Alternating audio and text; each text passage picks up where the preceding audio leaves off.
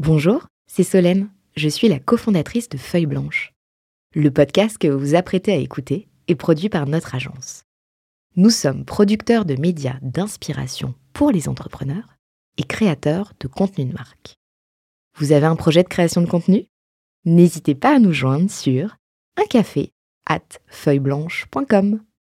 En attendant, bonne écoute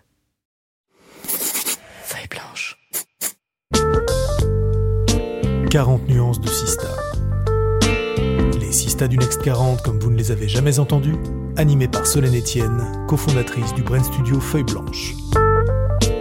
Parce que vous entendrez encore trop peu de voix féminines parmi les dirigeants du Next 40, nous avons voulu avec Olivier et Thomas féminiser à notre manière ce palmarès des champions de la tech en proposant à leurs dirigeants de mettre en lumière une femme entrepreneur qu'ils admirent. Bonjour, je suis Solène Etienne, cofondatrice de Feuille Blanche et je vous propose de découvrir les Sista du Next 40. Une capsule clin d'œil au collectif du même nom, porté par deux femmes entrepreneurs, Céline Lazorte et Tatiana Jama. Et Nathalie Bala, notre invitée du jour. Bonjour Nathalie. Bonjour. Car oui, je le précise, tu fais aussi partie de ce collectif de femmes et tu as été à l'initiative aussi de ce collectif euh, Sista. Oui, tout à fait. Alors, c'est Tatiana et Céline qui ont eu l'idée et elles ont rassemblé autour d'elles quelques femmes tout au départ. Et c'est vrai que je fais partie de, ces femmes du départ, voilà, des pionnières. Alors, j'ai le plaisir de reprendre le micro après une petite pause biberon avec une invitée de marque. Et juste avant de rentrer dans le vif de l'émission, j'en profite pour remercier euh, Thomas qui est quand même dans le studio. Il a bien voulu me laisser le, micro qu'il a tendu pendant mon absence au Sista du Next 40. Et je crois qu'il aurait bien aimé continuer, mais je reprends le micro. Et donc c'est avec toi, euh, Nathalie, que je fais ma rentrée et j'en suis ravie. C'est Georges Lotigier, euh, fondateur de Veid, qui t'a choisi comme Sista pour cet épisode. Tu me disais avant qu'on commence que tu ne le connaissais pas et il disait qu'il ne te connaissait pas. Mais quand on lui a demandé qui tu aimerais choisir comme Sista, c'est ton nom qui lui est venu automatiquement. Ah, c'est vraiment sympa. j'ai apprécié en tout cas qu'il pense à moi, mais c'est vrai que je le connais pas, mais j'ai écouté son podcast avec d'autant plus d'intérêt. Et donc, Gérard, j'aurai une petite question pour toi un peu plus tard. Mais tu l'as peut-être déjà entendu, du coup, si tu as écouté son podcast. Donc, elle sera moyen surprise, mais il y aura d'autres questions, euh, d'autres questions surprises. Alors, euh, pour démarrer cette émission, je t'ai demandé quelle musique tu choisirais pour euh, décrire ton aventure à la redoute. Et tu as choisi ça. Ça rappelle des souvenirs à tout le monde.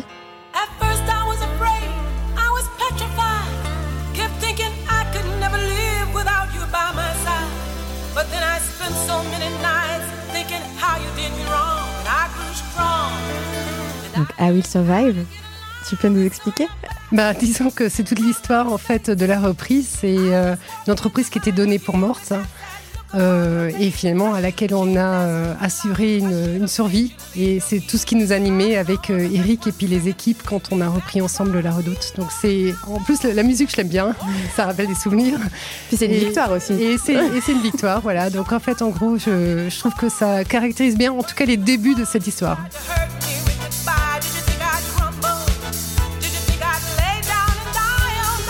Les avis sont unanimes. Tu as fait euh, avec Eric Courteil, ton associé, euh, un boulot incroyable à la Redoute. Comment on développe euh, une marque pour qu'elle traverse comme ça les générations? Alors, la Redoute, c'est une marque incroyable parce qu'au départ, c'était une filature. Ça a été créé en 1837. Euh, et ça s'est développé au fil du temps. Donc, euh, je pense que c'est dans l'ADN de la Redoute l'innovation, la création, le fait de se réinventer, cette capacité à rebondir. C'est nous ce qui nous a rendu aussi très confiants quand on a repris euh, la Redoute. Et on s'est appuyé très fortement justement sur cet ADN de la Redoute qu'on a fait ressortir, qu'on a travaillé avec les équipes pour bien avoir ce socle commun et puis cette base qui nous rassemble.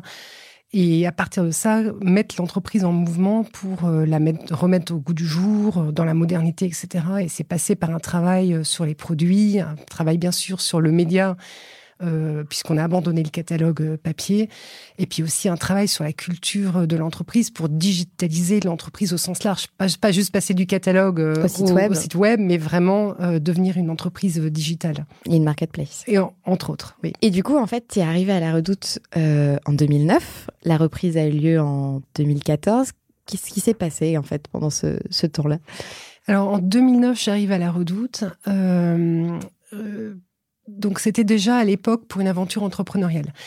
Euh, le groupe PPR, donc Pinot Printemps Redoute, voulait se recentrer sur le luxe et le lifestyle et avait décidé de céder toutes ses activités grand public, donc Conforama, la FNAC, la Redoute et d'autres activités grand public.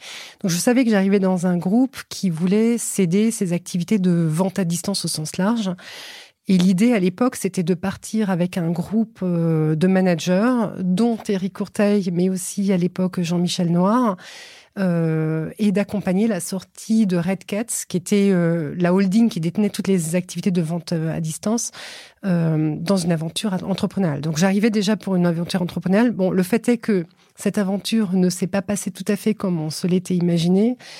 Euh, parce qu'il y a eu la crise en fait de 2010-2011 euh, qui a rendu le financement relativement cher à l'époque par rapport à la valeur que le groupe voulait pour Red Cats, et ce qui fait que finalement le groupe euh, Red Cats a été vendu par appartement. Et c'est de cette manière-là, finalement, qu'en 2014, Eric et moi avons repris la redoute. Et tu venais déjà de ce, de ce milieu-là, non? Oui, alors moi, euh, j'ai commencé dans... Euh, alors j'ai fait un doctorat en finance, j'ai commencé euh, dans l'audit et j'ai assez rapidement bifurqué sur le commerce à distance au sens large, la vente à distance à l'époque. C'était donc le, le, le, le, commerce du catalogue en Allemagne.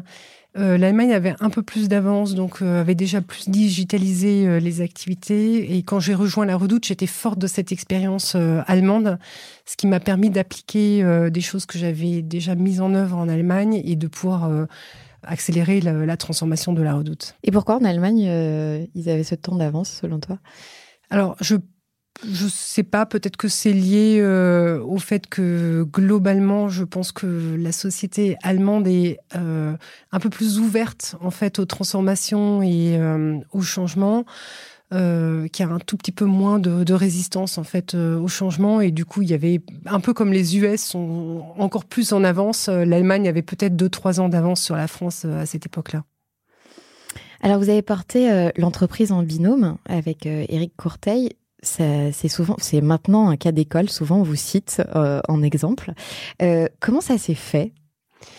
Alors assez naturellement. Euh, alors déjà, il faut savoir que la deuxième personne que j'ai vue avant de rejoindre Red Cat, c'était Eric Courteil. Donc j'ai d'abord vu Jean-Michel Noir.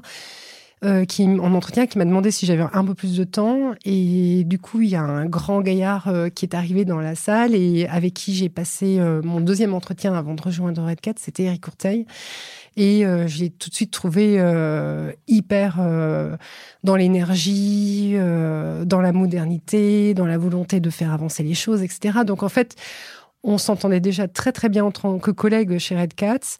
Et quand le groupe a décidé de vendre Red Cats par appartement, on était en charge en fait de la session tous les deux. Donc moi en tant que PDG de la Redoute et lui en tant que secrétaire général de, de Red Cats. Euh, et ce qui fait que ça nous a rapprochés, on a beaucoup travaillé ensemble. Et à un moment donné, on s'est dit, mais pourquoi pas nous quoi? On a vu les offres qu'il y avait sur la table. On n'y croyait pas forcément, en tout cas pas toutes les offres, on n'y croyait même en partie pas du tout. Pour des questions de vision, des questions oui. de business Alors, euh, eh ben, plusieurs choses. Euh, selon les, les, candidats à la reprise, des questions de vision. Euh, il y avait un candidat qui voulait transformer la redoute en marketplace, alors que la force de la redoute, c'est les marques propres. Donc ça, moi, j'y croyais, mais vraiment absolument pas. Euh, ensuite, il y avait des fonds qui étaient en liste, donc euh, où finalement les intentions n'étaient pas forcément toujours euh, très très claires. Ou en tout cas, on savait que le retour sur investissement serait plus important que la transformation fondamentale de l'entreprise. Donc je me disais, je connaissais l'entreprise, je savais le besoin profond de transformation qu'il y avait, d'investissement qu'il y avait. Donc je me disais, c'est quand même compliqué dans cet environnement-là. Et l'entreprise n'avait pas forcément une maturité très forte euh, en termes financiers, en tout cas pour pouvoir appréhender et travailler avec un fonds. Euh, donc voilà, il y a plusieurs raisons qui, moi, m'auraient fait partir si jamais un des repreneurs potentiels qui était en lice aurait repris. Et du coup, euh, avec Eric, à un moment donné, on s'est dit, mais pourquoi pas nous quoi? On connaît l'entreprise, on sait ce qu'il faut faire. Euh, PPR, euh, ou à l'époque c'était déjà Kering, va injecter de l'argent ou doit injecter de l'argent. Donc pourquoi pas nous? Et en plus, on avait le management avec nous, on avait, on pensait pouvoir emmener les équipes avec nous. et je pense que voilà, c'est comme c'est ça qui nous a rapprochés et, et, on a écrit un projet ensemble et Bon, je pense qu'aucun de nous ne regrette d'avoir écrit cette histoire à quatre mains et on a vécu une aventure euh, juste de dingue. Hein.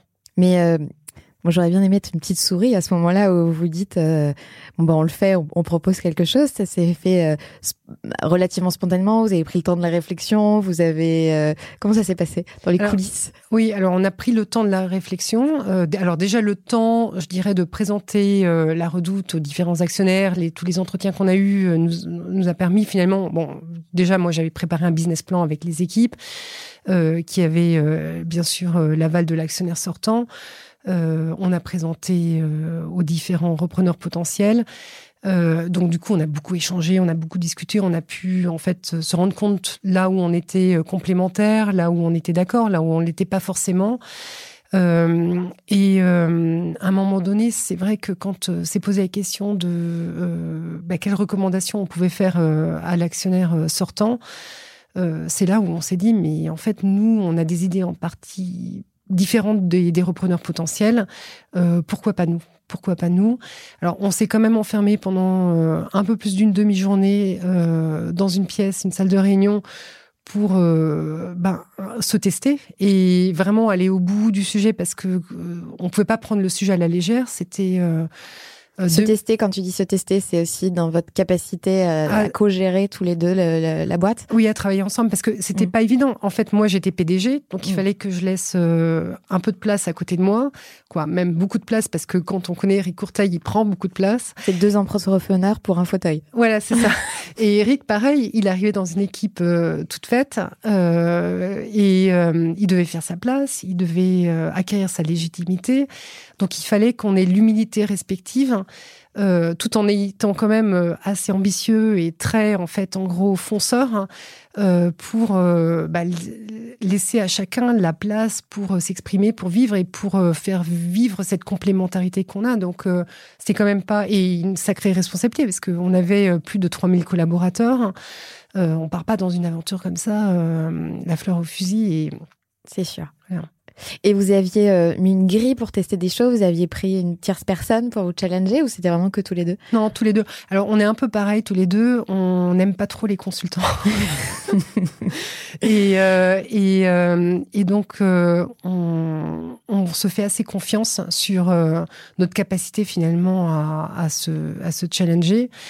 Moi, j'avais, je suis un peu plus scolaire, donc j'avais préparé ma liste. Lui, il est un peu plus, euh, je dirais, euh, out of the box. Donc, euh, chacun avait préparé à sa manière. c'est un gros, gros bosseur. Hein. Ça ne veut pas pour autant dire que c'est pas parce qu'il a pas sa liste qu'il a pas bossé. Et on, on, a vraiment bien échangé et voilà, on s'est rendu compte qu'on était alignés sur énormément de sujets, qu'on était très complémentaires. Euh, et je pense que voilà, on était certains. On a, on a aussi discuté d'une gouvernance, hein. c'est-à-dire que euh, on savait que ça peut être une raison de clash, en fait, une, euh, un désaccord entre deux, deux associés. Du coup, on avait réfléchi à une gouvernance qui sécurisait l'avenir de l'entreprise. on a mis en place, on avait décidé de mettre en place un conseil de surveillance si jamais il y avait une reprise par nous, ou en tout cas le conseil d'administration acceptait notre projet. Euh, voilà, donc euh, ça s'est très bien passé. Et vous aviez été inspiré par d'autres binômes? Non, alors le seul euh, binôme dont on nous parlait toujours, c'était le binôme de d'accord. Hein. C'était un binôme masculin, mais qui travaillait très différemment. donc non, on a eu tout à inventer. Et c'est vrai qu'au départ, on a eu, allez, quelques semaines où il a fallu qu'on se trouve et qu'on trouve notre mode de fonctionnement. les équipes voulaient absolument qu'on sépare les fonctions. Euh, et nous, à un moment donné, on s'est dit, bah non, on, on va pas se les laisser séparer par les équipes parce que c'est la plus grande chance que ça capote. Et donc, on s'est mis à deux sur toutes les décisions. Ça peut paraître très bizarre. On peut se dire, mais ça ralentit tout, ça complexifie tout. Au contraire, en fait, ça nous a permis d'avancer beaucoup plus rapidement et beaucoup plus sereinement. Et le fait que ce soit un, duo euh, homme-femme, tu penses que ça a eu un, vrai impact Ouais, moi je pense, je pense parce que euh, alors euh, pour plein de raisons, je pense que alors c'est bien sûr c'est les personnalités. Euh, il est très, il est extraverti, je suis introverti. Bon, voilà, je vais pas faire euh, tout, euh, tout, le portrait des, des, deux, mais on est très très différents. Euh, je pense qu'il y a certaines personnes qui réagissent mieux en fait à Eric, d'autres qui réagissent mieux à moi. Et le fait d'être deux, finalement, nous a donné une une surface en fait d'action beaucoup plus importante que euh, je pense que si on avait été euh, seul ou si on avait été deux femmes ou deux hommes, je pense qu'il y a une forme de complémentarité qui s'est inscrite. Même au-delà du genre en fait, par rapport du genre, à vos personnalités. Ouais, par rapport aux personnalités surtout. Je pense que c'est le moment d'envoyer la question de, de Georges. Vous avez un message. La question que j'ai envie de poser, c'est euh, est-ce que Nathalie, vous avez euh, ressenti des freins au fait que vous soyez. Euh, est-ce que ça vous a freiné dans, dans, à la fois en tant que chef d'entreprise dans les équipes, mais aussi par rapport à la confiance qu'ont pu avoir euh, les banquiers dans, dans, dans l'entreprise? Est-ce que le fait d'être une femme a été une difficulté ou au contraire, est-ce que ça a facilité les choses parce qu'il fallait changer euh, la redoute et finalement euh, changer de direction et de style de direction et peut-être euh, incarné par une femme pouvait mieux incarner ce changement, j'en sais rien. Mais voilà, est-ce que ça a été facilitateur ou est-ce qu'au contraire ça a été une difficulté? Alors moi, en tant que femme, j'ai toujours plutôt eu l'impression que euh, j'avais je j'avais pas plus de barrières en fait euh, qu'un homme. Et euh, souvent en fait les barrières on se les met soi-même. C'est-à-dire on a aussi pas mal travaillé avec les jeunes à la Redoute. Et on se rend compte même les, les jeunes en fait que ce soit des femmes ou des hommes hein, c'est c'est indépendant se mettre beaucoup les barrières eux-mêmes. Donc je pense la capacité à ne pas se mettre de barrières ou à passer outre les barrières, euh, c'est surtout ça finalement qui détermine le succès d'un entrepreneur, ou en tout cas la capacité de quelqu'un à entreprendre. Euh, moi, je pense que le fait d'avoir été femme euh, à la tête d'une entreprise aussi emblématique que la Redoute, ça m'a plutôt servi. parce que les médias étaient en recherche en fait de rôle modèle et comme la Redoute c'est une entreprise avec qui tout le monde entretient un lien d'affection, euh, et que notre, notre aventure a quand même surpris parce que tout le monde nous donnait euh, plutôt pour mort et, pas pour gagnant et que finalement on surprenait positivement euh, en réussissant à transformer l'entreprise. Ça m'a donné une visibilité euh, que j'aurais probablement peut-être pas eu euh, en tant qu'homme. Et c'est vrai que dans le binôme, c'est plutôt moi qui ai été mise en avant par les médias, alors qu'on est un binôme et que euh, on a toujours eu, on s'est toujours évertué à mettre en avant le binôme parce que ce qui a fait notre force et notre différence, c'est le fait d'être un binôme. Et ces questions-là, ça aurait pu cracher ce projet de duo justement? Le fait qu'il y en ait un qui soit plus sollicité que l'autre par. Non, je pense que nous, on était vraiment portés par un truc qui nous dépassait, c'était assurer la survie de la redoute. Donc, mm. Déjà, le fait de se mettre à deux, euh, en fait, l'ego n'a pas de place. C'est-à-dire que, euh, bien sûr qu'il y a la volonté de vaincre, la volonté de gagner et de réussir. Ça, on est, on est tous les deux portés par ça, mais euh, l'ego n'a pas de place. Et je pense que c'est en ça où voilà, c'est pas une question de femme ou d'homme. Je pense que tous les deux, avec des caractères très différents, en étant une femme, un homme, euh, on a su chacun mettre notre ego de côté et le mettre au service de l'entreprise et euh, des collaborateurs et, je dirais de, la transformation de l'entreprise. Et c'est ça qui a fait la différence. Alors on dit souvent que c'est pas simple d'amorcer le changement dans un grand groupe. Qu'est-ce qui a fait la réussite de la transfo justement de la Redoute selon toi? Ouais, alors c'est alors déjà c'est c'est ce qui est le plus difficile. La, la, la transformation et en particulier la transformation culturelle, c'est c'est hyper compliqué. Quand je suis arrivée à la redoute, en fait, euh, la phrase que j'ai, je crois, le plus entendue, c'est on a déjà fait, on a déjà essayé, ça n'a pas marché. Et, euh, et ça, ça me rendait dingue. Ça me rendait dingue parce que finalement, quand on doit et quand on veut transformer, et je pense que chaque entreprise finalement est en transformation permanente, il faut avoir une capacité à se remettre en question, il faut avoir une capacité à être curieux, à s'ouvrir euh, vers l'extérieur, à regarder ce qui se passe, à être euh, agile et puis à être aussi euh, opportuniste quelque part. donc je pense que ça, ça a été le plus gros travail qu'on a réalisé avec Eric, c'est de d'ouvrir l'entreprise, de lui redonner confiance en elle-même parce qu'elle commençait à perdre sacrément confiance en sa capacité finalement à répondre aux besoins du marché. Et, euh, tout ça sans consultant euh, Oui, alors pour être pour être tout à fait franche, on a quand même au tout départ euh, parce qu'on avait euh, à la fois le projet à écrire, le plan social à, à, écrire aussi dans un premier temps et puis ensuite à mettre en œuvre. On s'est fait accompagner par Alix Partner, hein, mais qui sont des consultants d'un autre ordre, puisque c'est des consultants seniors qui finalement arrivent avec une expérience et qui vous permettent d'accélérer grâce à l'expérience, mais qui vont pas vous écrire une stratégie ou quoi que ce soit, qui vont vous aider finalement plutôt à mettre en œuvre avec des consultants d'une euh, très grande qualité. De manière très pragmatique. Très pragmatique, voilà, tout à fait. Euh, mais oui, mais sinon, non, sans consultant. Euh, non, il faut que je sois complètement honnête parce que sinon, je rentrais injustice à Alix qui nous a quand même pas mal aidé au départ. Euh, mais oui, euh, du coup, j'en ai perdu le, fil. Euh, tu, tu, disais que, hum, que en fait, les, les changements c'était compliqué parce que tu entendais souvent, mais ça on l'a déjà fait, et qu'il a fallu ben changer aussi la mentalité des, des équipes. Oui pour avancer sur ces sujets-là. Oui, tout à fait. Et, euh, et ça, je pense que euh, au départ, nous, on, est, on a sous-estimé ça avec Eric, le, le, la transformation culturelle et le chantier humain à mener. Et comment vous avez fait du coup? Alors, nous, on l'avait intégré de manière un peu euh, intellectuelle et, et, je dirais pragmatique, en se disant que on reprenait l'entreprise. On a eu la chance de la reprendre pour un euro symbolique et recapitaliser. Et du coup, on s'était dit, on va ouvrir le capital de l'entreprise à l'ensemble des collaborateurs. Comme ça, on va les impliquer et leurs intérêts seront alignés sur les nôtres. Et du coup, on, sera animés tous par euh, finalement la même volonté euh, de réussir. Bon, le fait est que c'est quand même pas aussi binaire que ça, euh, que ça a certainement contribué et que ça a motivé les, les équipes de savoir qu'elles pouvaient être actionnaires de leur entreprise. Euh, mais que ça va bien plus au-delà finalement et que c'est euh, une vraie révolution culturelle qu'on a menée. Et ça prend énormément de, de temps. C'est ça qui prend le plus de temps finalement. Euh, on a beaucoup beaucoup communiqué sur euh, le projet. Alors au départ, on était comme on était dans une phase de survie, on était très top down. Mhm. Et au fur et à mesure, on a dû nous aussi se remettre en question parce qu'on est passé sur une approche euh, de plus en plus bottom up. Parce que finalement, plus on, on, sortait finalement de la zone où l'entreprise perdait beaucoup d'argent et plus on se rapprochait du break even, plus on avait besoin finalement de rentrer dans une logique de développement. Et là, on a besoin que tout le monde finalement prenne des initiatives, tout le monde en fait mette la main à la pâte. Euh, et euh, on a dû nous et avec Eric se mettre, remettre énormément en, question. Euh, ça n'a pas été évident et il y a une histoire que j'aime bien raconter. à un moment donné, on s'est fait virer du comité de direction parce qu'on avait tendance à être hyper opérationnel, hyper hands-on et finalement euh, pas suffisamment euh, orienté euh, sur le futur, sur les trois, cinq prochaines années et sur les orientations stratégiques.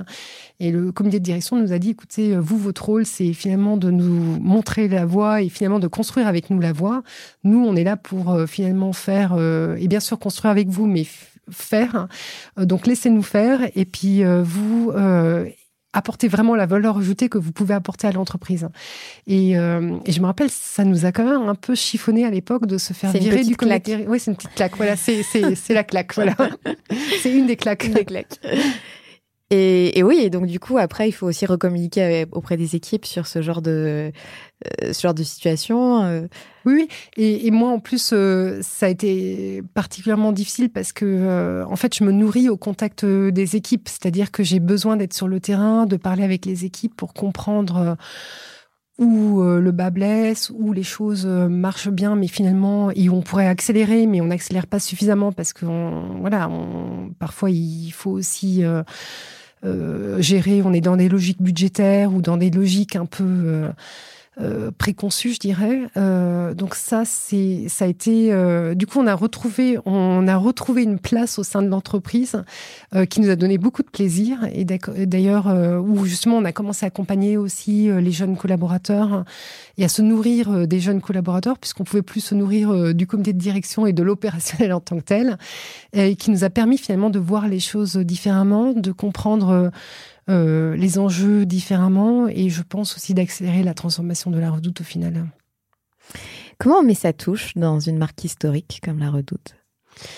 Alors pareil, avec énormément d'humilité. Euh, je pense que quoi, moi, moi, ma touche, euh, je pense la plus importante, ça a été le changement de, de, manière de faire ou le changement euh, comment dire, de la vision de, du rôle d'un dirigeant. Mm. Euh, la Redoute, c'est une entreprise qui était euh, historique, qui a eu énormément de succès et très statutaire. Hein, où le PDG, c'était vraiment en fait quelqu'un, une sommité. D'ailleurs, quand je suis arrivée dans le Nord, en fait, le fait d'être PDG de la Redoute, ça m'a complètement angoissée parce que c'était vraiment, en fait, on jouait un rôle. Euh, et ça, euh, quoi, moi en tout cas venant d'une culture euh, plus germanique ou anglo-saxonne, hein, euh, j'avais pas du tout cette euh, vision en fait du président et puis en fait le statutaire, photo, voilà, et avec sa photo ou son nom sur la porte, etc. c'est des trucs complètement hallucinants. Et, euh, et donc en fait, c'est le de changer la la relation finalement de décloisonner, de décloisonner, de d'avoir plus de transversalité, de bah, que chaque maillon compte finalement et que c'est pas parce qu'on est président qu'on est euh, sachant et que euh, tout doit venir du président, mais qu'au contraire, en fait, euh, c'est une équipe et que c'est plus le leadership et la vision et la capacité finalement à montrer le coin de ciel bleu qui compte. que le statut et le titre de président en sur la porte. Voilà. et ça a dû contribuer aussi à la transformation globale euh, de l'entreprise. Oui, tout à fait. Cette nouvelle culture finalement. Oui, oui. Alors ça, ça a été, euh, ça a été fondamental. En fait, on avait, on était, on venait d'une culture industrielle parce qu'au départ, c'était euh, donc une logique industrielle, donc très hiérarchisée, très en fait top-down. Et donc là, ça a été tout l'enjeu a été de décloisonner ça, de rentrer dans une logique plus bottom-up et surtout avec le manager qui jouait un rôle complètement différent, plus de coach, plus en fait euh, de d'animateur en fait et de euh, de facilitateur que de petits chefs en fait qui passent des informations et qui seront importants parce qu'il il détient des informations que les autres n'ont pas. C'est quoi selon toi les trois quatre clés de cette success story? Alors je pense c'est déjà les équipes. Alors, c'est la capacité euh, des équipes à se remettre en question, euh, cette volonté acharnée de, quelle que soit en fait la situation de, de réussir et de mmh. se transformer. En fait, on n'aurait jamais réussi ça à deux avec Eric ni avec euh, le comité de direction, mais c'est bien parce que chacun finalement a su se remettre en question qu'on on y est arrivé. Tu parlais de tout à l'heure de plan social euh, quand vous êtes arrivé. Euh, J'imagine qu'après il a fallu aussi re-recruter quand quand tout s'est bien passé. Euh, les équipes qui sont restées ont eu tendance à rester jusqu'à la fin de l'aventure avec vous ou vous avez eu beaucoup de turnover euh, sur euh, alors, on a eu, on a eu euh, de tout, de tout. En fait, en gros, euh, bah là, le directeur euh, marketing de la Redoute, c'est quelqu'un qui était encore tout, tout jeune et tout petit quand moi je suis arrivée à la Redoute. Il est encore là. pareil, à l'entrepôt, on a des, des, collaborateurs historiques qui sont dédiés quand il y a eu le Covid, qui venaient sur la base du volontariat parce que finalement, ils ne pouvaient pas s'imaginer ne pas servir leurs clients. Euh, et après, on a quand même euh, recruté aussi pas mal de, de nouveaux talents, euh, notamment euh, voilà quand on a voulu accélérer sur le développement de la marketplace, euh, c'était un tout nouveau métier. donc, je pense que ça a été la. En fait, moi, mon idée, c'était de ne pas tout jeter par-dessus bord, parce qu'en fait, une entreprise comme ça historique, elle a une ADN. les collaborateurs historiques, ils n'ont pas tout mal fait. C'est pas parce que l'entreprise va mal que chacun est mauvais. Au contraire, on avait des gens très talentueux. Euh, et euh, je crois que le succès, ça a été de savoir combiner et de savoir garder en fait euh, des talents historiques et de savoir apporter du sang neuf hein, là où il fallait et de mettre l'entreprise en mouvement. Parce que je pense que le mouvement, c'est ce qui est le plus important. donc ça, ça a été une clé de succès. Les équipes. Voilà, l'équipe. Ensuite, le produit. Parce que notre capacité de différenciation vient de notre capacité à, développer des, marques propres. Hein à la fois en prêt-à-porter, à la fois en maison et décoration. Et ça, euh, bah, les grosses marketplaces euh, comme Amazon, Zalando ont beaucoup de mal euh, à faire ça. Nous, ça, c'était une force historique et je pense que c'est aussi notre capacité de différenciation. Alors, je dis encore nous, mais voilà, c'est, une histoire tellement forte que euh, voilà, les, équipes me le pardonneront. Et, euh, et ensuite, euh, le troisième sujet, c'est, c'est le service. C'est, c'est la capacité à, à en utilisant la digitalisation et des investissements, euh, à améliorer le, niveau de service euh, de, l'entreprise et à se mettre au niveau en fait euh, de gens comme Amazon ou, Zalando pour les reciter et rester dans la course en quelque sorte. Alors dans, les clés là, tu citais les équipes, les produits, le, les services. si on pense à toutes ces nouvelles marques trendy qu'on appelle les DNVB ou les D2C. Euh, comment un grand groupe comme la Redoute se positionne vis-à-vis de ces, nouvelles marques, de ces nouveaux acteurs qui ont une très grande agilité, euh, qui cassent un peu les codes par rapport à ce qui se faisait euh, avant dans le, dans le commerce, dans le retail et dans le digital. Comment vous avez réagi par rapport à l'avènement de ces marques? Alors, pour, pour, pour nous, quoi, moi, j'ai une logique assez simple. Je, trouve que la concurrence, c'est hyper sain et que euh, euh, la concurrence, finalement, c'est ce qui un peu euh, ce qui t'anime au, quotidien parce que comme on est très compétiteur avec Eric et puis c'est finalement montrer que même s'il y a de la concurrence, on peut rester les meilleurs ou on, a envie d'être les meilleurs. Et euh, je pense que c'est toujours intéressant d'avoir euh, un ou plusieurs concurrents parce que ça permet de se remettre en question en permanence. Euh, donc nous, on a été assez pragmatique par rapport à ça. D'une part, on a pas mal collaboré avec CDNVB, donc on a fait des collabs avec Cézanne, avec Balzac, etc. Et c'est des fondatrices en plus que moi j'admire énormément. Je trouve qu'elles ont créé des choses assez dingues. Euh, et nous, en fait, on a toujours été euh, animés par quelque chose, euh, par notre ADN. Et notre ADN, en fait, c'était de servir les familles, d'embellir la vie des familles. Et donc, on s'est plutôt concentré aussi là-dessus, en prenant bien sûr les, choses que CDNVB faisait bien, mais on n'a jamais perdu le sens de qui on était et de ce qui faisait notre différence. Et on a juste, en fait, euh, un peu euh, changé les ingrédients pour euh, finalement revenir au goût du jour et dépoussiérer la marque. Mais au final, on a gardé cet ADN et cette mission de la redoute historique. je pense que c'est ça qui a fait la différence et c'est ça qui fait qu'on a eu du succès. On s'est pas perdu finalement en essayant de copier les uns et les autres. On est resté qui on était. On s'est juste fidèle à votre mission. Voilà, on, on est resté fidèle et on s'est inspiré, je dirais plutôt, euh, bah, je dirais des, des, des, éléments positifs, mais alors des DNVB, mais aussi moi j'ai beaucoup regardé euh, des marques comme Apple mhm. euh, ou des marques qui en fait en gros sur, sur des secteurs complètement différents, mais qui ont réussi finalement à se, se réinventer. Euh, à l'inverse, j'imagine que il y a eu aussi des choses qui ont été testées et qui n'ont pas fonctionné. Tu peux nous en parler? Oui, alors euh, moi, quand je suis arrivée, euh, j'avais en tête en fait de faire euh, plein de petits spécialistes, hein. le spécialiste de la chaussure, le spécialiste en fait de l'homme, le spécialiste de l'enfant. Euh, je trouvais ça génial. Et puis, euh, ça répondait peut-être à une de tes problématiques euh, à toi Non, pas, non, pas du tout. C'est, je me disais en fait, euh, c'est les spécialistes qui gagnent. Hein. et donc en fait, faisons plein de petits spécialistes. le fait est que bah, j'ai très vite compris que ça coûterait beaucoup trop cher d'alimenter le trafic pour autant de spécialistes. Et du coup, on a très vite redéfait en fait cette histoire-là pour en fait se concentrer sur la redoute, sur le, la, la grosse machine quelque part Hein, euh, parce qu'on avait une source de trafic naturel sur la redoute et c'était complètement débile de vouloir créer en fait plein de petits spécialistes et sur lesquels il fallait payer très cher pour faire venir en fait euh, les clients. Donc euh, voilà, ça entre autres, il y, en a, il y en a eu pas mal. Vous avez un message. Bonjour Nathalie. Euh, tu as eu un grand succès avec la reprise de la Redoute et donc ça m'intéresse de te poser la question en tant qu'experte du e-commerce. Euh, on sait que le e-commerce a explosé pendant la crise du Covid et du confinement. Et aujourd'hui, il y a plein de, questions aussi sur euh, le rapport à l'achat à distance, notamment sur les questions environnementales, le transport, la logistique. Et j'aimerais savoir ce que toi tu en penses.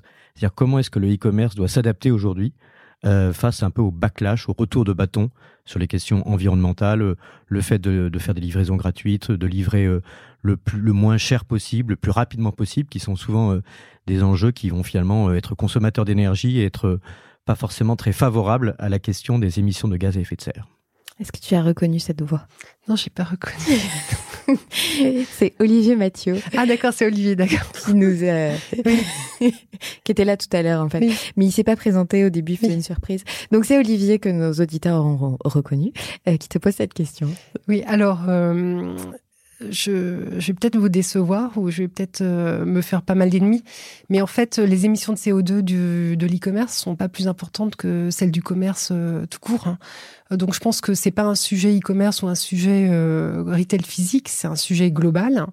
Euh, ça, c'est un sujet de responsabilité d'entreprise. Et je dirais que, en tant qu'entrepreneur, en tout cas avec Eric, nous, on avait une vision qu'on avait envie de laisser avoir un impact euh, positif sur notre planète et sur notre société. Donc, malgré toutes les difficultés qu'on a rencontrées, pour nous, la RSE a toujours été un, un, sujet fondamental qui nous a animés et on a été très, très vigilants euh, d'avancer euh, de manière responsable. Donc, euh, Mais sur toute la chaîne de valeur. Sur en toute la chaîne de valeur. Parce que finalement, euh, chez un e-commerçant, euh, le transport, ça représente 10% des émissions de CO2. En tout cas, un, un commerçant comme La Redoute qui crée et développe ses produits, les plus grosses émissions, en fait, c'est bah, la fabrication des produits, donc du prêt-à-porter, de la maison et de la décoration. Donc on s'est attelé euh, à travailler sur des collections euh, dites responsables, euh, éco-conçues, qui permettent en fait d'économiser en eau, qui, permettent d'économiser en CO2, qui utilisent des matières en fait aussi qui soient plus propres pour aussi les, consommateurs. Donc on s'est plutôt attelé à ces sujets-là, et moins au sujet du transport en tant que tel ou des derniers kilomètres, parce que ça c'est un faux débat.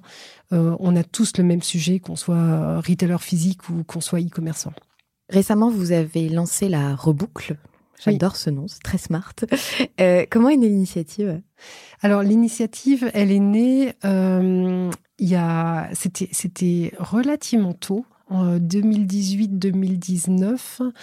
Euh, voire même avant, 2017 plutôt, euh, on avait un garçon euh, qui s'occupait de l'innovation chez nous et qui, en fait, a travaillé avec le avec l'ensemble des équipes et le comité de direction sur les axes de croissance futurs.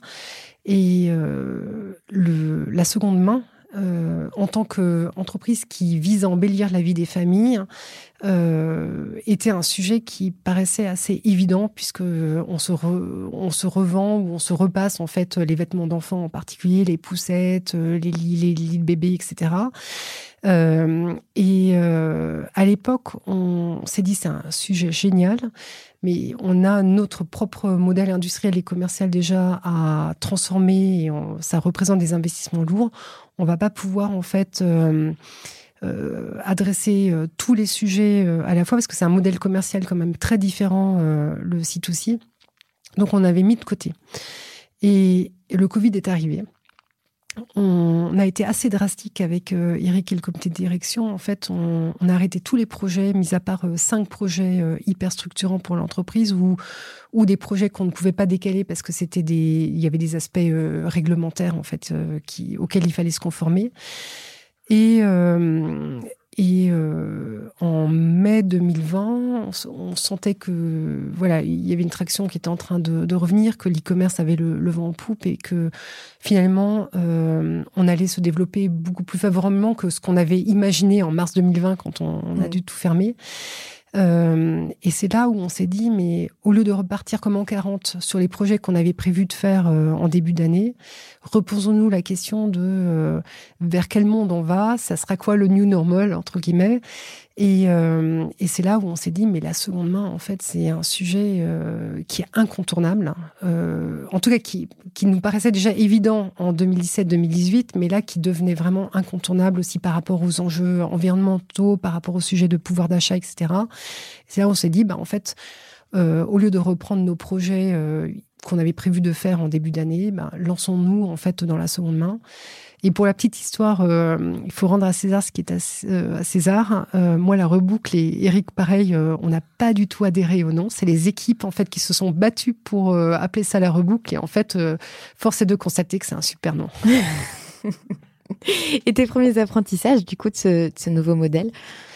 Écoute, euh, c'est un modèle où on savait que euh, c'est un modèle économique complètement différent. Mmh. Donc nous, on l'a déjà intégré en sachant que on le faisait euh, d'un point de vue plus serviciel pour nos clients dans une approche euh, servicielle pour embellir la vie des familles, c'est-à-dire euh, leur faciliter la revente de leurs produits de seconde main. Donc on a intégré des fonctionnalités aussi qui leur permettaient de reprendre les photos, les textes en fait de, de, de la redoute s'ils avaient acheté des produits à la redoute.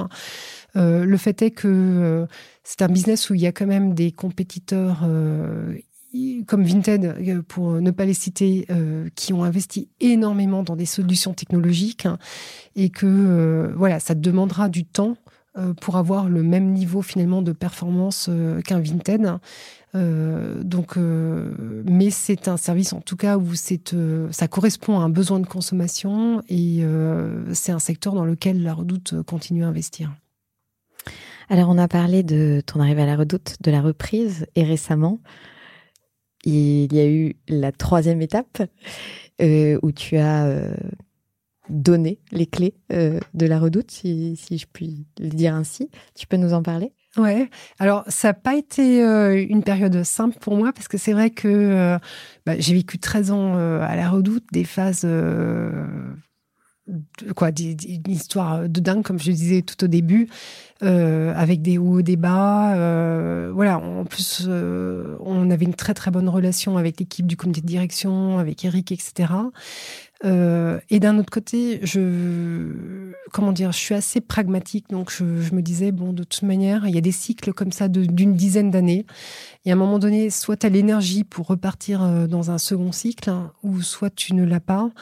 Et, euh, et, pour moi, je m'étais posé la question et c'était assez clair que euh, je me disais, euh, il faut laisser la place. Il faut laisser la place à des gens qui sont... Moi, j'ai repris la redoute, j'avais une quarantaine d'années, à des gens qui ont aujourd'hui 40 ans, euh, voire peut-être un tout petit peu plus, mais en tout cas qui voient les choses différemment, qui peuvent apporter euh, euh, voilà des nouvelles idées et qui sauront finalement guider la redoute sur les dix prochaines années.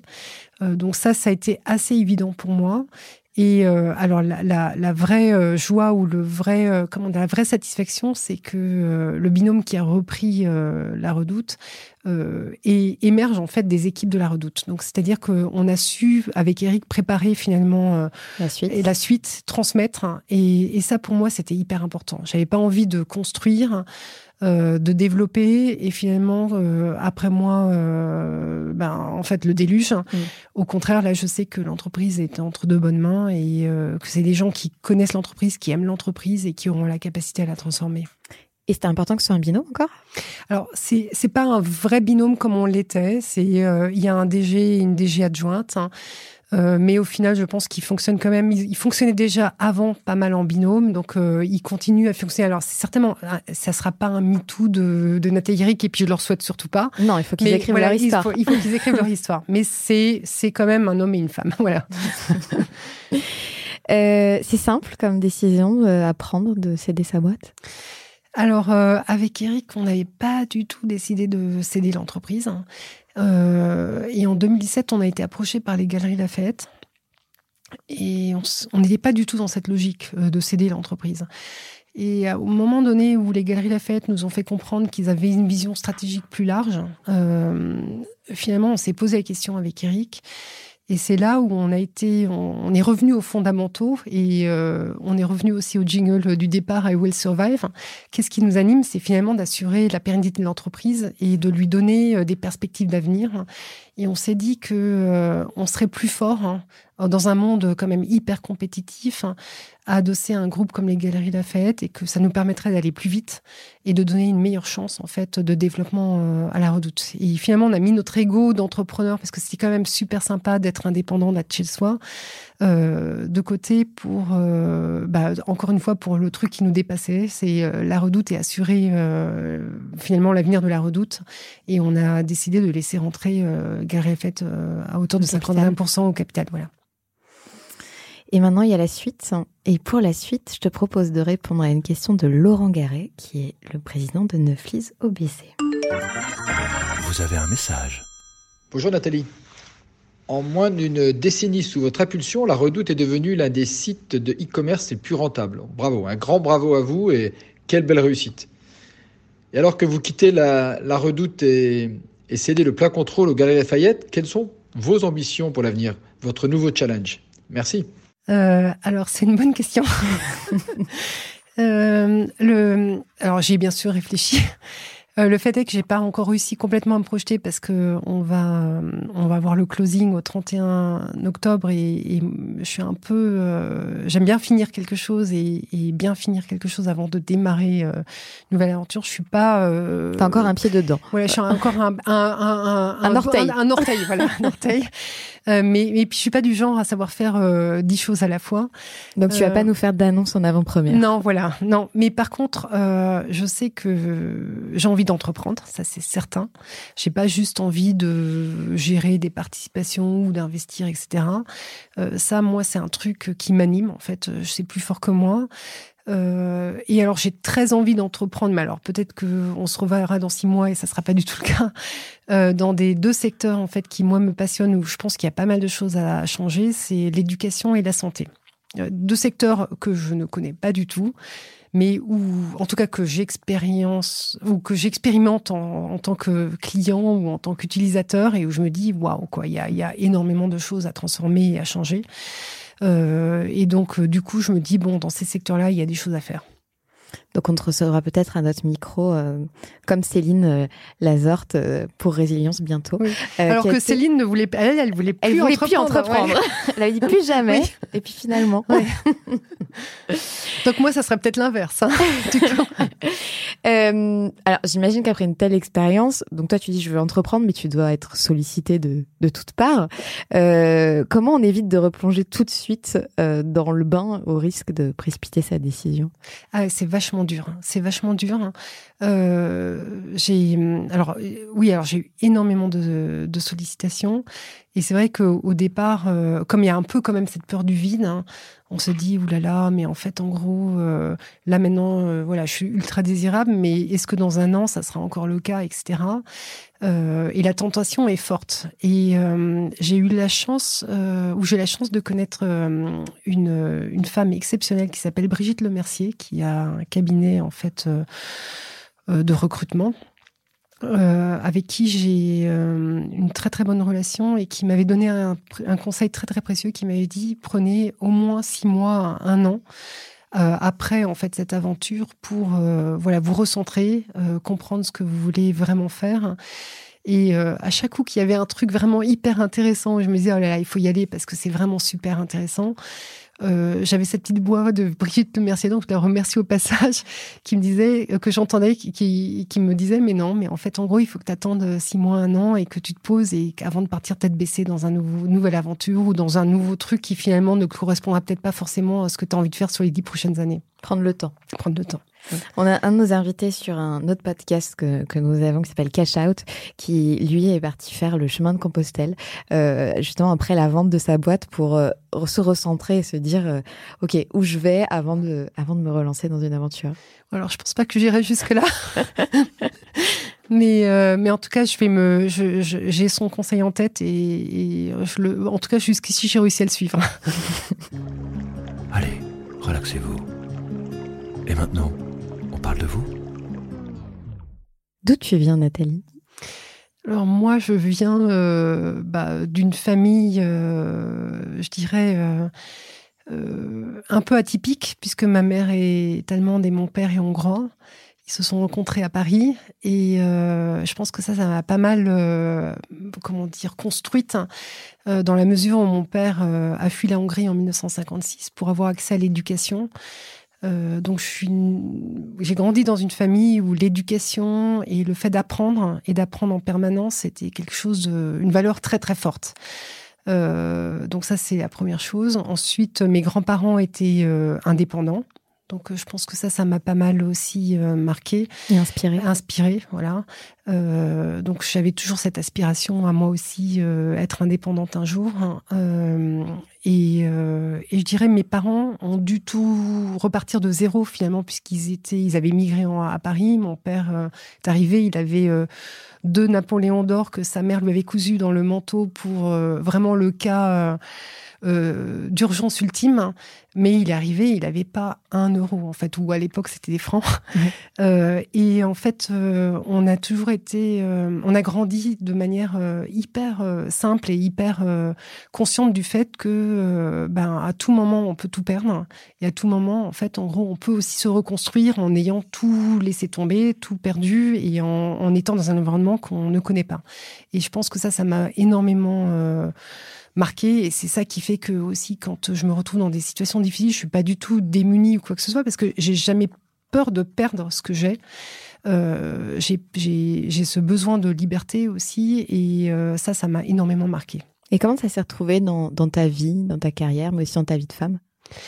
Euh, bah, d'une part, en fait, une soif d'apprendre euh, incroyable. Hein. Mhm. Euh, quand je lis pas un livre ou quand je j'apprends pas un truc, ça me rend dingue. J'ai l'impression de, de, stagner et puis de devenir bête en quelque sorte. Du coup, les six mois, un an vont être rudement mis à profit. Ah oui, oui, tout à fait. Non, non, mais c'est clair que là, en fait, j'ai rattrapé mon quota de livres. là, tout l'été, en fait, j'ai lu énormément et je me suis énormément, en fait, alimentée. C'est quoi la dernière chose, justement, que tu as apprise? La dernière chose que j'ai apprise, alors ça c'est c'est euh, la, toute dernière chose, c'est euh, c'est ma fille qui fait des études de médecine, donc qui en fait en gros qui euh, m'a appris des choses en fait euh, sur mon estomac et sur euh, des bactéries qui étaient particulièrement utiles pour la santé. Voilà, c'est euh, mais donc j'aime apprendre de, de, secteurs divers et variés. Quoi, c'est je suis pas mono neuronée sur en fait le retail et puis le prêt à porter, la maison et la décoration. Quoi, je suis assez ouverte. Euh, et euh, bon, j'ai perdu le fil. Donc, euh, le fil, c'était comment ça se retrouvait dans ta vie, cet ah apprentissage permanent. C'est moi qui fais une digression. Oui, euh, oui et puis euh, il y a aussi en fait cette capacité finalement à, à, à, ne rien prendre pour acquis et à savoir se remettre en question et à savoir repartir et avoir des, des convictions tout simplement et à se battre. Ce que tu as su démontrer euh, à la redoute. Tu disais tout à l'heure euh, être euh, introverti. c'est toujours le cas après cette forte médiatisation? Alors ouais, moi je suis plutôt introvertie. En, tout cas, introvertie c'est pas négatif, hein, c'est ah juste qu'on a peut-être moins besoin des autres pour finalement développer sa réflexion, qu'on a plus besoin finalement de d'être avec soi-même et puis de, de réfléchir avec soi-même. Euh, et euh, alors, euh, j'avais beaucoup d'appréhension à m'exprimer devant un public. Ou ça, ça bien sûr, j'ai énormément évolué et j'ai dû parce que finalement euh, quand on a euh, plus de 2000 collaborateurs, euh, il faut, pour emmener les équipes, savoir parler aux, équipes en grand nombre, pas juste en one-to-one ou en, en petits groupes. donc ça, j'ai appris. Mais j'ai quand même encore un peu la boule au ventre quand je dois prendre la parole devant plein de personnes. bon, ça va, là, on n'est que, on est que deux. on le disait en introduction tout à l'heure, tu es très engagée dans l'entrepreneuriat féminin. Il y a beaucoup de choses qui ont déjà été faites, mais il reste encore beaucoup, beaucoup de choses euh, à faire. Comment tu mesures le chemin parcouru et selon toi, euh, qu'est-ce qu'il faut encore faire pour que ça s'améliore tout ça? Alors, je pense qu'on a, on a, on a su éveiller les, les consciences, Oui. c'est-à-dire que en, en chiffrant et en mesurant, et on s'est rendu compte que finalement, c'est des sujets qui n'étaient pas du tout suivis par les fonds d'investissement. En fait, ils ne regardaient pas, ou en tout cas la plupart ne regardaient pas euh, s'ils investissaient dans des entreprises euh, cofondées par des femmes ou fondées par des femmes. C'était pas un KPIs en fait, euh, un métrique qui regardait. Donc, je pense qu'on a contribué à la prise de conscience déjà, euh, à la mesure, et ça, c'est déjà un- une première étape. Et euh, en fait, euh, on voit qu'il y a une accélération, mais qu'elle est très lente hein, euh, et qu'il y a encore énormément de, de chemin à parcourir, hein, euh, mais de part et d'autre. C'est-à-dire, euh, bien sûr, du côté des, des investisseurs hein, Mhm. euh, et de leur manière de regarder des dossiers euh, portés ou coportés par des femmes, mais aussi au niveau des femmes elles-mêmes, c'est-à-dire de la capacité à croire en elles-mêmes, de se donner les moyens de réussir, de bien s'entourer, là d'aller de l'avant. Je pense que euh, ça c'est, euh, c'est, on revient au sujet de l'éducation aussi, et c'est pour ça que pour moi le sujet de l'éducation est assez fondamental. Euh, Et le rapport à l'argent aussi. et le rapport à l'argent, voilà. Mm. Je pense que ça, c'est un, un vrai sujet d'éducation où les parents ont un rôle à jouer, l'école a, a un rôle à jouer, l'éducation a un rôle à jouer. Donc, je pense que voilà, c'est un chemin qui sera long, mais voilà, qui, qui, qui se fera. Et tu as d'autres engagements? Euh, alors, toujours autour des femmes. hein. C'est-à-dire que Ouais. là, c'est les femmes en- entrepreneurs dans le monde du digital. Euh, J'ai euh, lancé le fonds de dotation d'une association du Nord qui s'appelle Solfa, qui accompagne en fait les femmes en difficulté. euh, qu'elles aient subi euh, des violences conjugales ou, euh, ou que ce soit des mineurs en situation de prostitution, par exemple. Et le fonds de dotation vise à financer des projets de cette association. Donc euh, j'ai lancé ce fonds en tant que présidente euh, il y a plus de cinq ans maintenant. Euh, et ça, c'est quelque chose qui me tient à cœur parce que c'est bien d'accompagner bien sûr les femmes entrepreneurs, hein, mais en règle générale, c'est quand même des personnes qui ont déjà en fait euh, un certain background. Euh, c'est tout aussi important d'accompagner des femmes en fait qui n'ont pas les moyens finalement euh, de bah, d'a- d'assurer euh, tout simplement en fait euh, l'éducation de leurs enfants, euh, euh, de, de- qui se posent la question de où elles vont dormir demain, etc. Donc je pense que ça c'est c'est important aussi de pour moi le, le fait d'avoir une société équilibrée où il y a un juste partage de la valeur, c'est quelque chose de très important. C'est aussi pour ça qu'on a ouvert le capital de, de la redoute. Euh, et je pense que ça va bien au-delà du monde de l'entreprise. Euh, une société finalement où euh, il y a une forme de justice sociale et où, qui est équilibrée, où il n'y a pas des trop grands déséquilibres. Je pense qu'elle est beaucoup plus pérenne qu'une société où il y a trop de déséquilibres. Donc, je, alors, c'est une goutte d'eau dans un océan, mais en tout cas, ça, ça, je contribue à mon humble échelle dans le Nord. Tu peux répéter le nom de, du, de ce fonds? C'est euh, alors c'est une association qui s'appelle Solfa. Solfa. Et donc euh, le fonds de dotation s'appelle euh, Fonds de dotation de Solfa. Super. On mettra un petit lien. Oui.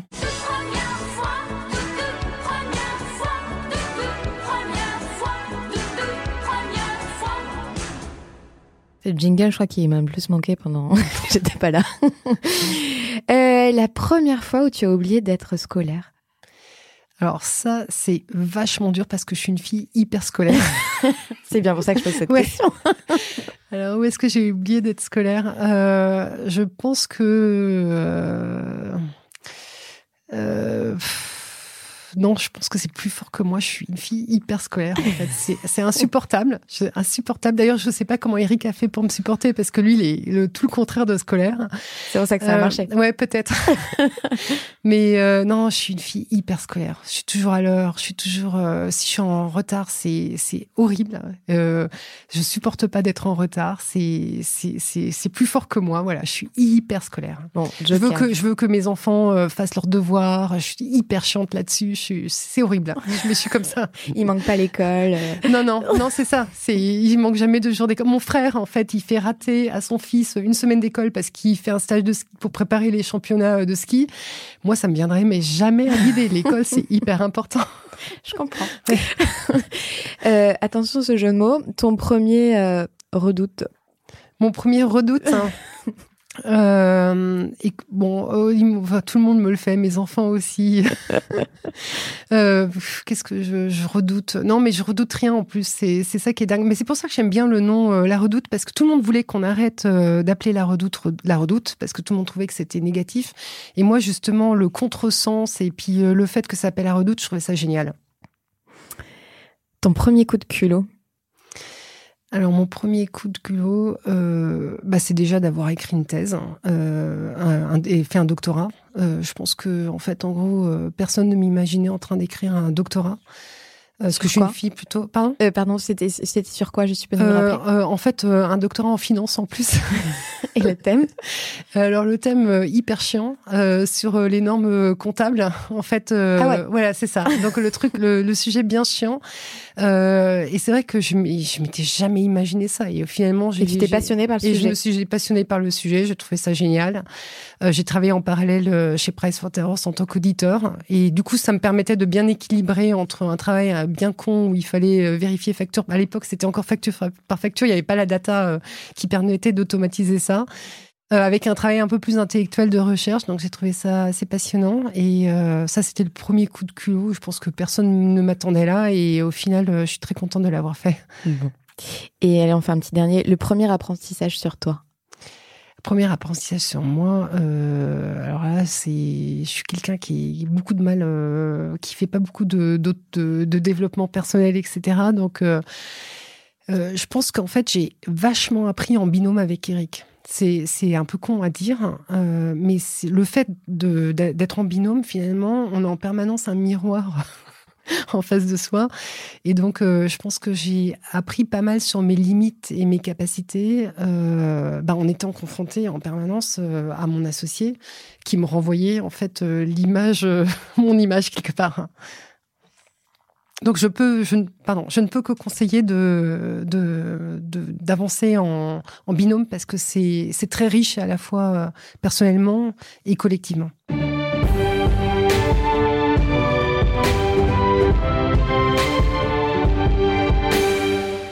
Française, Français. On poursuit cette année, donc du coup 2022 avec ces présidentielles, à donner la parole aux entrepreneurs et j'ai décidé que dans ce studio j'avais tous les pouvoirs et que je te nommais en un coup de stylo magique euh, présidente de la République.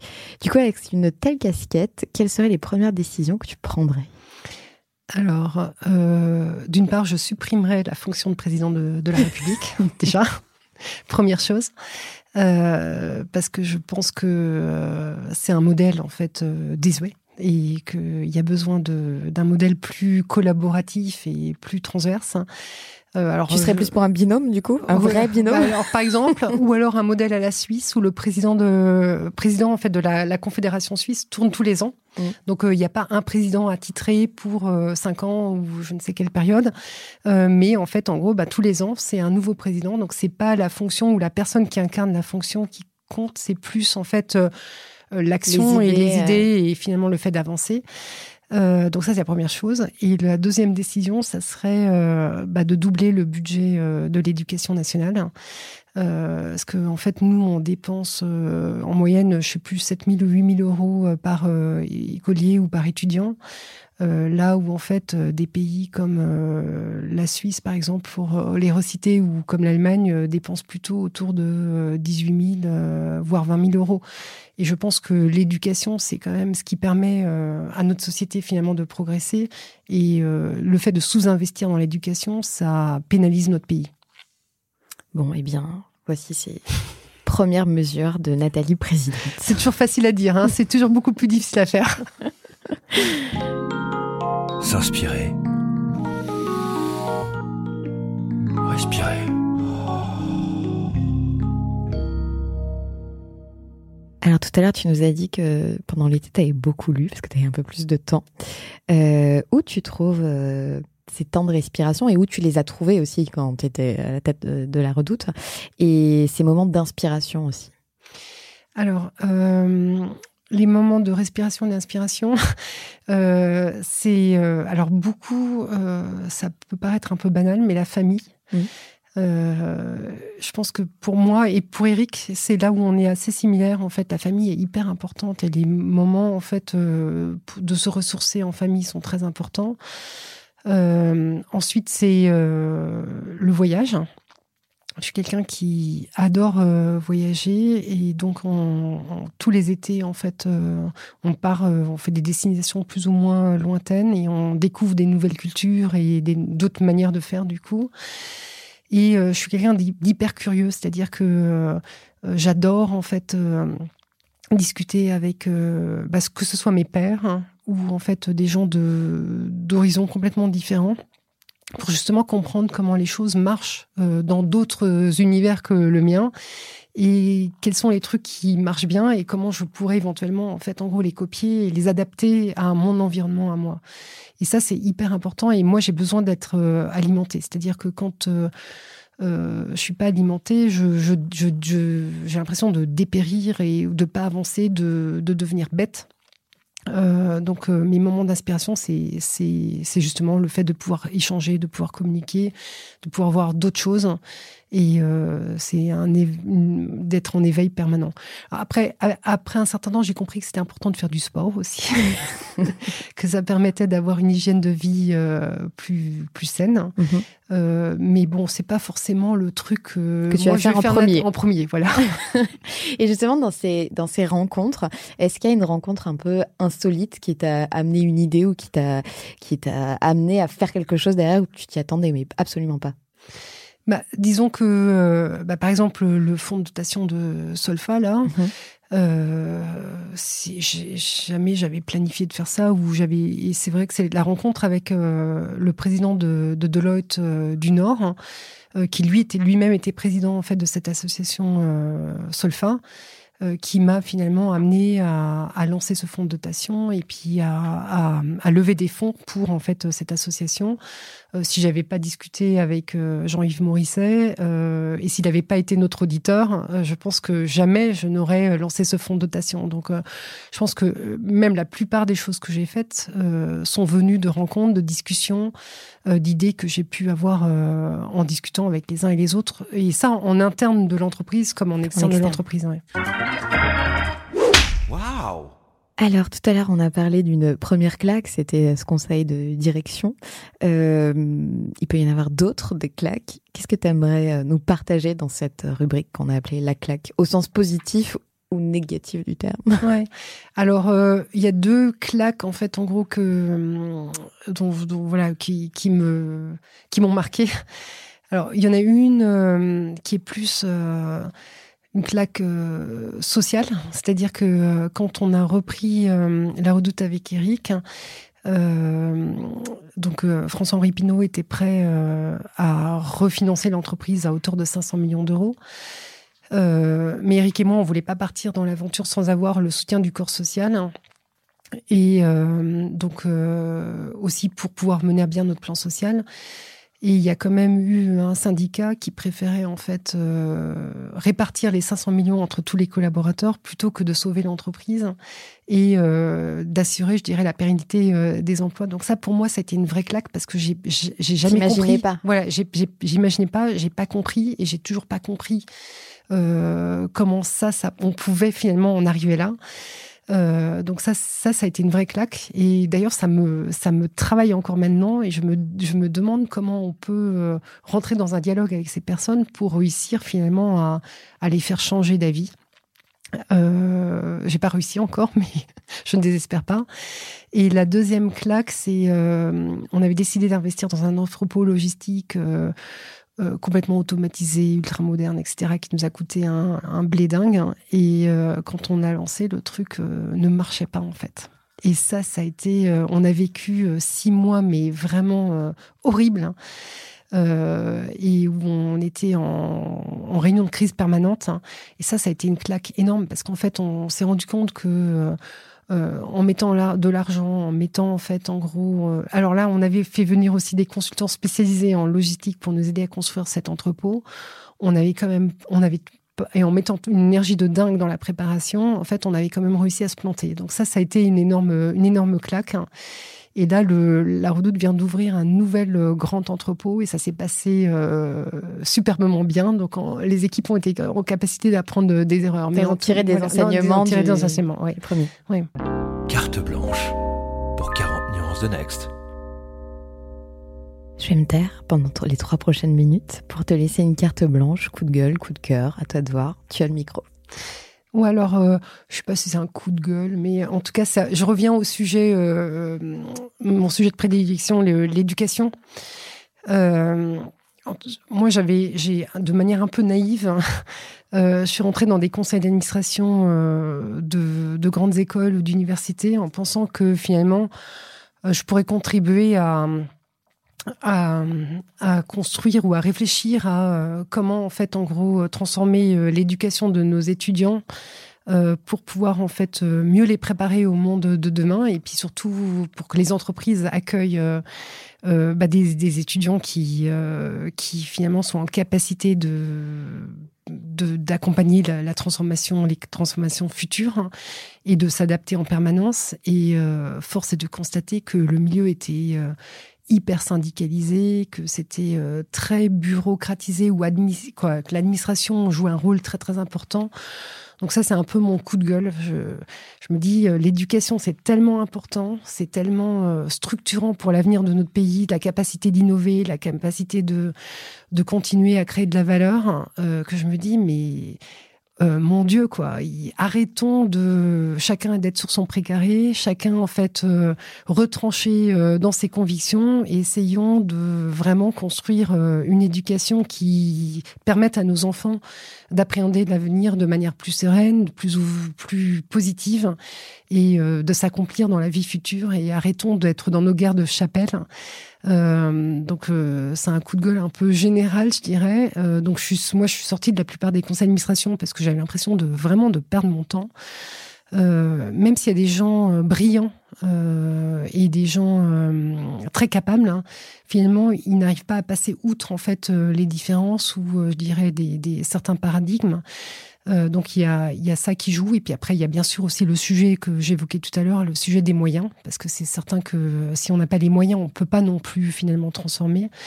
Mais je pense qu'il est temps euh, de réformer euh, notre éducation il est temps de voilà d'apprendre euh, aux enfants de travailler de manière indépendante, d'être beaucoup moins top-down euh, et de plus suivre le rythme euh, des enfants ou des étudiants en fait dans l'apprentissage. Donc y a, en plus il y a plein de modèles qui marchent et qui fonctionnent et qui montrent qu'une autre manière de faire peut peut peut fonctionner. Et je pense qu'il faut aussi décentraliser tout ça et donner beaucoup plus en fait le pouvoir euh, euh, aux gens qui, qui, font et qui savent faire. Hein. Euh, voilà, donc euh, c'est un peu mon coup de gueule ou j'en sais rien, mon appel, euh, je désespérais euh, pour pour que voilà le, le système de, de l'éducation se, se, réforme et que on arrive à préparer nos, nos jeunes et puis surtout qu'on on assure l'avenir de, de, notre pays parce que là on voit qu'on est en train de quand même du perdre du terrain et euh, je pense que si euh, on n'arrive pas à se remettre en question sur l'éducation, on va pas euh, réussir en fait à créer de la valeur et puis à développer, continuer à développer la France. Et la France, c'est un superbe pays, donc ça serait dommage. C'est presque une décision de présidente. Ça. Ouais. euh, on était donc du coup dans 40 nuances de, de Sista et je t'ai demandé si toi, tu avais dû choisir une Sista, une femme entrepreneur que tu admires, une femme entrepreneur que tu souhaites mettre en avant, tu aurais choisi qui? Alors, euh, c'est difficile comme, euh, comme question parce qu'il y a plein de, de femmes entrepreneurs que, que j'admire.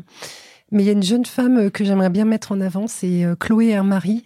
Euh, qui a créé Adatex School. Mm. Euh, je trouve que justement sur le sujet de, de l'éducation, d'une éducation plus inclusive, euh, différente, donc elle porte un sujet qui, qui voilà, qui, qui est important pour moi. je trouve qu'elle a une énergie de dingue, elle a une capacité à embarquer euh, qui est assez phénoménal. Donc euh, voilà, je suis une fille que, que j'admire et que je pense qui, qui va aller loin et du coup je voulais la mettre en avant. Eh bien, merci pour elle et on la taguera dans, ces, dans cette émission. Alors, juste avant de finir cette émission, j'avais trois petites questions flash euh, à te poser. Euh, je voulais te demander la question qu'on te pose tout le temps et qui t'agace. Euh, la question qui alors moi moi je suis une fille pas du tout agacée. Donc on peut me poser non mais c'est vrai parce que en fait en gros euh, j'ai constaté que de toute manière euh, je sais pas 90% des choses qu'on disait euh, n'était pas entendue ou comprise telle qu'on pensait l'avoir dit. Et du coup, la répétition ne, ne m'embête pas. Et j'ai plutôt remarqué que la répétition était justement importante parce que plus on, répétait, plus on, expliquait, bah, le mieux on arrivait à faire passer son message. Et, quand on veut avoir un impact, et eh ben, il faut que son message passe. Donc en fait, plutôt une fille très patiente. La question qu'on ne pose jamais, c'est tant mieux. Euh, bah, la question qu'on me pose jamais, c'est euh, sur. Euh, j'ai peu de questions sur ma situation privée et aussi sur ma famille, mon époux, etc. Et ça m'arrange parce que j'ai envie de protéger mon environnement privé. et tu as bien raison.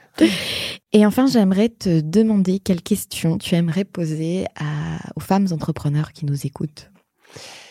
alors la question que j'aimerais leur poser, c'est euh, de quelle manière elle compte soutenir euh, l'écosystème de l'entrepreneuriat féminin et s'investir pour euh, contribuer à développer l'écosystème de l'entrepreneuriat féminin? Je pense que c'est hyper important.